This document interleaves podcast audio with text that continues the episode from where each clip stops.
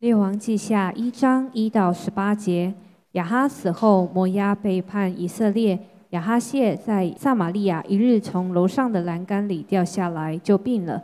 于是差遣使者说：“你们去问以格伦的神巴利西普，我这病能好不能好？”但耶和华的使者对提斯比人以利亚说：“你起来去迎着撒玛利亚王的使者，对他们说。”你们去问以格伦神巴利西普，请因以色列中没有神吗？所以耶和华如此说：你必不下你所上的床，必定要死。以利亚就去了。使者回来见王，王问他们说：你们为什么回来呢？使者回答说：有一个人迎着我们来，对我们说：你们回去见差你们来的王，对他说：耶和华如此说。你差人去问以格伦神巴利西普，起因以色列中没有神吗？所以你不不下所上的床，必定要死。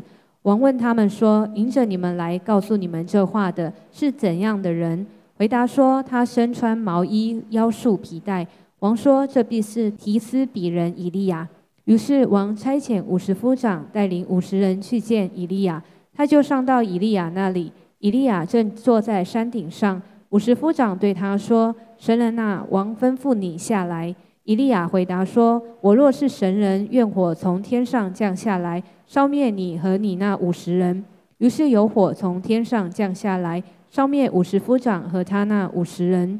王第二次差遣一个五十夫长带领五十人去见以利亚。五十夫长对以利亚说：“神人呐，王吩咐你快快下来。”以利亚回答说：“我若是神人，愿火从天上降下来，烧灭你和你那五十人。”于是神的火从天上降下来，烧灭五十夫长和他那五十人。王第三次差遣一个五十夫长带领五十人去，这五十夫长上去，双膝跪在以利亚面前，哀求他说：“神人啊，愿我的性命和你这五十个仆人的性命，在你眼前看为宝贵。”已经有火从天上降下来，烧灭前两次的五十夫长和他们各自带的五十人。现在愿我的性命在你眼前看为宝贵。耶和华的使者对以利亚说：“你从的，你同着他下去，不要怕他。”以利亚就起来，同着他下去见王，对王说：“耶和华如此说：你差人去问以格伦神巴利西普，请因以色列中没有神可以求问吗？所以你必不下所上的床，必定要死。”亚哈谢果然死了，正如耶和华借以利亚所说的话。因他没有儿子，他兄弟约然接续他做王。正在犹大王约沙法的儿子约然第二年，亚哈谢其余所行的事都写在以色列诸王记上。这段圣经我们来看很几个地方的面相。第一个，我们要来看呃希伯来书十三章讲到一节圣经：你们从前引导你们传神之道给你们的人，你们要。想念他们，呃，效法他们的信心，留心看他们为人的结局。呃，这段圣经就告诉我们，讲到一个为人的一个结局哈。那圣经中很多神所重用的人，你可以看见他上台，也看见他下台；你看见他被神使用，也看他一生的终了。其实一个人他最重要的，就是不只是他上台的时候，而是他下台的时候。其实他上台的时候啊。呃，甚至不容易在百般的，呃，多少的一个拣选跟呃多少的竞争之下上了台，但是当下台的声音，就说有时候要不要呃是怎么样的样子啊？那以利亚，我们今天来看以利亚的下台的身影啊，在这段圣经中，我们可以看见啊，我们我们用希伯来书的作者这这句话来看，呃呃，以利亚在他的服饰中哈。他一生给我们的一个感受，第一个是，他从始至终他没有妥协，没有妥协。他从开始呃面对那个权权贵呃势力，像亚哈，那还有接接着现在呃变变成亚哈谢他的儿子，嗯，你会发觉他依然的是没有妥协。对，其实人可以一次不妥协，人可以两次不妥协，呃，要人一生不妥协哈。是非常的难，因为整个大环境都是对你是相反而来的。你看你怎么能够坚持到到底啊？所以第一点，我们来看看呃，以利亚在他一生中哈，他对权贵哈，他对邪恶从来没有妥协啊。所以亚亚哈曾经说他给他取一个外号叫做呃我的仇敌，我的仇敌，就是他专门就做亚哈的对头哈。所以我们可以知道一件事情，亚哈代表一个罪恶的力量，那他对罪恶是永不妥协哈。第二个，我们从他一生的服饰中，我们可以看到，他虽然经过他的沮丧跟他的属灵的黑暗，但是，但是我们从他一生的结局，我们也看见神的包容跟神的体恤。很多时候我们在服侍神的时候，我们感觉到神很严厉啊。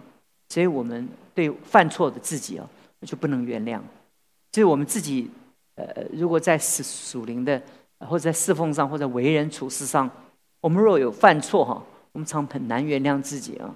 呃，如果我我是以利亚的话，大概也很难原谅自己，在一生中这么辉煌，却在一个负呃耶喜别的一个威胁之下，显示出这么的软弱哈。其实，在完美主义的我们。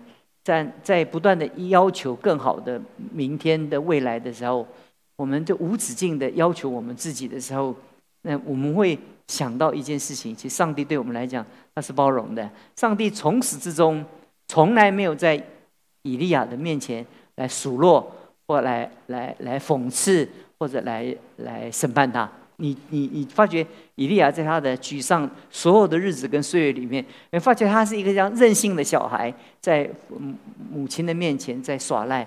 但是神没有讲什么，神神只问他几个问题，神也不会说：“哎呦，看你这个属灵的伟人，又叫神人哦，你怎么会这样子？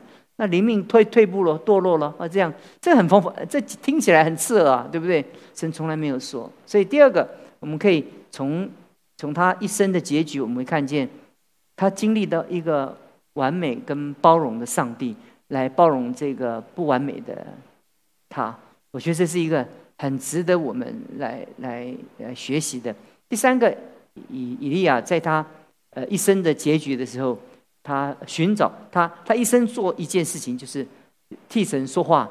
第二个就是办先知学校，呃，第三个就是栽培栽培他的接接棒人。其实三个都是非常的重要。那其实有的时候，我们特别是华人啊，华人有的时候，我们就好像以前做在在帝王的时代一样。我们我们当我们坐在那个位置上的时候，我们觉得这是这是这世世代代的或者世袭的，这这个就是教会就是我的家，好不好？很感动，对不对？但是他从另外一个意义来讲，教会都是我的家，就是我我自己的家，那不是神的家，就是有有很多的。很多我们认识的呃很多属属灵的领袖的，他们有的时候会犯这样的错误，所以我们看见，呃呃，以利亚在他一生中，那至少在这这这几战争中，给我们看见三件事情，让我们十分的敬佩，十分的敬佩。第二个，我要跟弟兄姊妹来分享这个，在一个亚哈跟以利亚，那是一个信仰混杂的时代，他们有对耶和华的敬拜，有。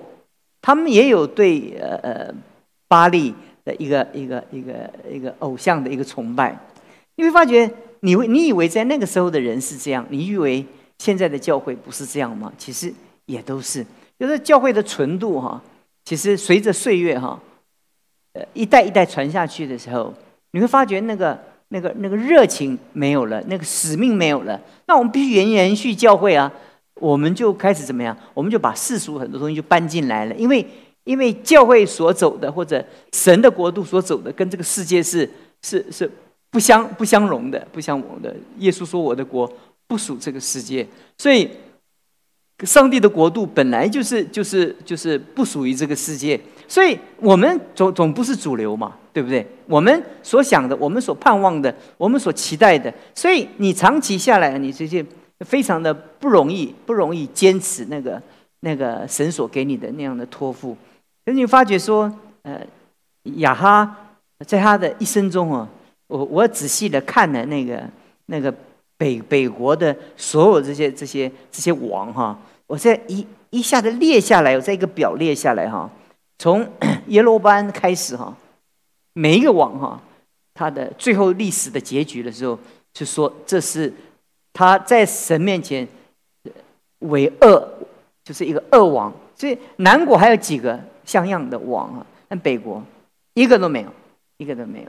所以从耶路巴安拜偶像的的那件事情，修改呃呃以色列人的节期，把整个把整个信仰把它混乱以后，那敬拜耶和华就好像在摩西在在在在西奈山上的时候，他们跟亚伦说：“这只牛是什么？”这这是领你们出埃埃及的，那是耶和华，他不是别人，你懂我意思吗？他们他们所说的这个，并不是说我们造另外一个神，其实不是。其实，在在亚哈那个时代，你会发觉那个那个拜偶像，呃，好像是拜偶像，好像是是是敬畏神。你会发觉那个整个的那个以色列的国度，就有有两股的水流。一一个就是随着世界随波逐流，一个就是逆流逆流而上。其实从旧约一直到新约，从初代的教会到现在的教会，其实都是如此。教会每一个时代来讲，每一个教会的时代来讲，都有都有一群复兴的人。我今天在下面祷告的时候，在想一件事情啊，有的人会觉得。呃呃呃呃，最近教会很低低层，对不对？你以后不要再讲教会很低层，你只要说你自己很低层就好了。你了解我的意思吧？因为每一个时刻都有被主更新的人，或也许今早你被主更新，也许昨天你被主更新，那也有人是是活在低层之中的，有的人是是这几年低层，后来又起来了啊。其实教会。你你很难看到教会，我们一个想象哇，复兴每一个人都很属灵。你看那个大型的教会，庞大的教会里面藏着许多的那个那个那个属世界的那个那个那个黑暗的势力啊！你会你没有发现那个那个贸易的商业？可是我们看见他教会很大，我们以为他都是那么属灵，是不会的。因为所有的小教会当中，你可以发现很多的得胜者。有很多人是这么的爱神，你会发觉你在山上、在海边、在农村、在很多偏僻的地方，你会发觉有很多人他爱神爱到一个地步，让你怎么样会诧异？你就觉得，诶，在在这里怎么有那么爱神的人？所以我要告诉弟兄姊妹，他们有敬拜神的。所以在在以利亚那那个加密身上之后，他有没有影响人呢？有影响，有影响，但他不是全面一致的影响。我们有一个期待。这我们要做的工作是全面的影响，好像每一个人都悔改啊。那圣经在历史中或者在教会的历史中没有这件事情发生。每一个大复兴中都有黑暗的逆流，每一个被祝福的环境中都有那种那种让我们觉得不堪的那那个那个黑暗跟软弱。所以有的时候我们会觉得说：“哎，神的教会怎么这样？神的教会怎么是那样？”其实麦子跟稗子啊都在里面。所以你不要觉得很稀奇。很多人说：“我被绊倒了，我被绊倒，绊倒那是你的事情，你可不要赖赖别人了。”因为你就会本来就有麦子，就就有败子啊。所以我我看见这些的时候，你发觉说，耶罗波安所种下来的那个邪恶的力量啊，代代相传，代代相传。所以刚刚 大山在这里祷告的时候讲到，我们要怎么样的让信仰一代一代的传下去？说真的，还真是不容易，你知道吗？尤其是那孩子哈。尤其是这个时代孩子，可真不由由不得你。你讲你的，他想他的啊。呃，所以我们发觉，我们我们几乎我们呃说多了一点，那他就不舒服；我们再说多一点，他就不理我们了；再说多一点，他就离家出走了。而且我们就觉得 觉得呃，像以前我们我们离家出走，就就装装着要离家出走，其实我们也不敢离家出走，因为离开家就什么都没有吃，没有住，对不对？那现在。现在，所以我们以前的父母说：“你要要走，你跟我走。”那现在我们父母孩子要离家出走，我们就跪着求他要回来，对不对？其实他也会走不到那里去，因为他也没有办法，也没有办法走到那里去。可是就时代不一样了，所以我要跟弟兄姊妹讲，其实其实要要要尽力的让我们里面的环境跟我们里面对神的敬虔呢，就是要长时间的累积对孩子的培训。就是有的时候 要要环境教育，要生活教育，要不断的叮咛，不断体恤，要要步步为营啊！就是说，不要一下子要把孩子改变。就是说，当你当你当你要为他跟他祷告的时候，他不要祷告，那你就为他祷告。那以后就就说，那你祷告一句，我祷告一句，这样这样，我祷告一句，你祷告一句，这样慢慢一步一步的带他。你不要一下子哇，就是要要进入到那个很高的一个境界啊！你你要一步一步来，你要想看看你的成长经过很漫长的一个路程，你怎么能够看孩子一下子就跟你一样这么这么的属灵，跟这么的认识？所以我我第二个大点跟弟兄们讲，这恶的势力哈，延续了代代，从耶罗安开始，一代一代的邪恶就是不断不断的延续下去。这里面有没有敬畏神的？有敬畏神的。这有没有有邪恶的？有邪恶的。那其实有的在我们的生命中，我们我们像我礼拜天讲的一样，不要觉得哇很惊讶哀哉，怎么教会怎么是这样？没什么戏，这就是现况。我们不认识现况，我们就心里会很沮丧，很沮丧，因为你不晓得在在整个情况之下的时候，现况就是人混合的一个一个认认知哈。所以教会的纯度，我对我们来讲，我们怎么维持教会的纯度是很难的，因为你的孩子在这个世界中哈，所接触到的各样的呃这职业或者各方面，你会发觉很多人都在，呃很多基督徒哈也也。也也看那个紫微斗斗数，也也在算命，也在讲什么生肖。你属什么的？什么什么属？我们属基督的。我属什么？嗯，属猴的啊，属猪的啊。啊，这种东西啊，是民间宗教的东西。其实有时候不自觉，我们就我们自己也不自觉，就把民间宗教的东西带进来了。哎呦，哎呦，你你今年生的，你的今年你的个性是什么样？胡说，胡说。血型啊，那很多东西都都本身都是大大大致这样。我们根据机器人那个根本根本没有谱的，可是我们就要解释很多东西，就要就要创造很多的理论。那同样的，我们就会说：哎呀，你是什么狮子座的？你是老虎座的？哎，你是什么什么太阳座的？我不知道，因为我也不了解呢。那有很多的座，就是当你一讲，我发觉教会很多人也讲这个东西，你不觉得吗？我们在教会中不就跟还有还有很多时候，我们我们在在在。在办婚礼的时候，还办 那个呃追思礼拜的时候，你发觉，包括神的儿女有很多的这世界上来的风俗啊。但是我们以前也有说，很多人结婚的时候要迎娶的时候，他说那个那个桥哈，要几点几分才能到那个桥？我们在这边不能过去，都是民间宗教。还有什么什么上车的时候什么？我告诉你，这倒倒倒不是不是基督徒，都是基督徒。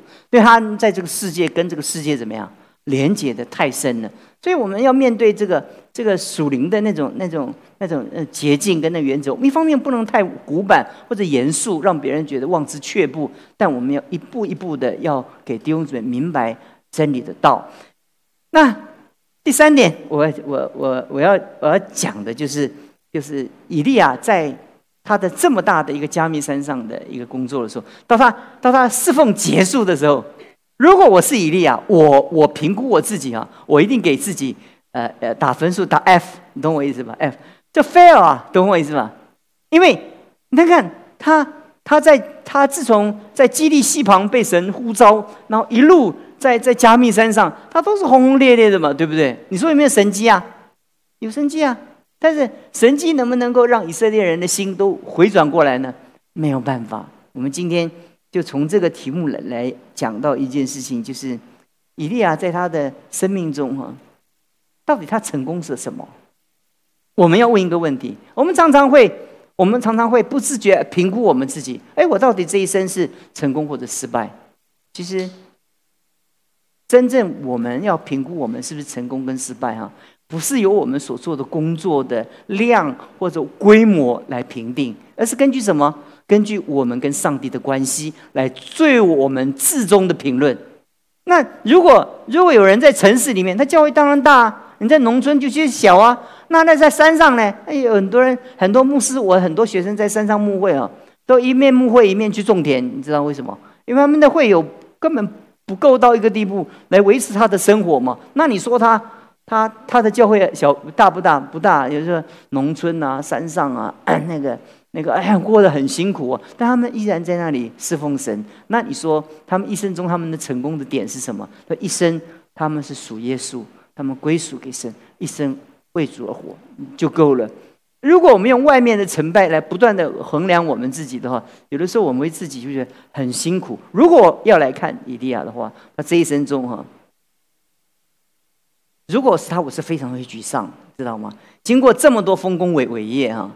以色列最后在他给他临别的一个事工当中，哈，呃，一个以利亚在这里不问，跑去问以格人的巴巴利，对不对？就很很其实那又我又不是跟你们没有关系，我又不是在你们没有做什么，就是做了那么多东西哈，那那那如果你要根据这些事情来评断自己的一生的话，其实有的时候小组长也是，就有时候我们小组长一件一件事，小组的组员一件接接一件事情，让我们自己真的是沮沮丧，对不对？但我们会沮丧，就是因为我们评估自己，我们定论定论我们自己一生。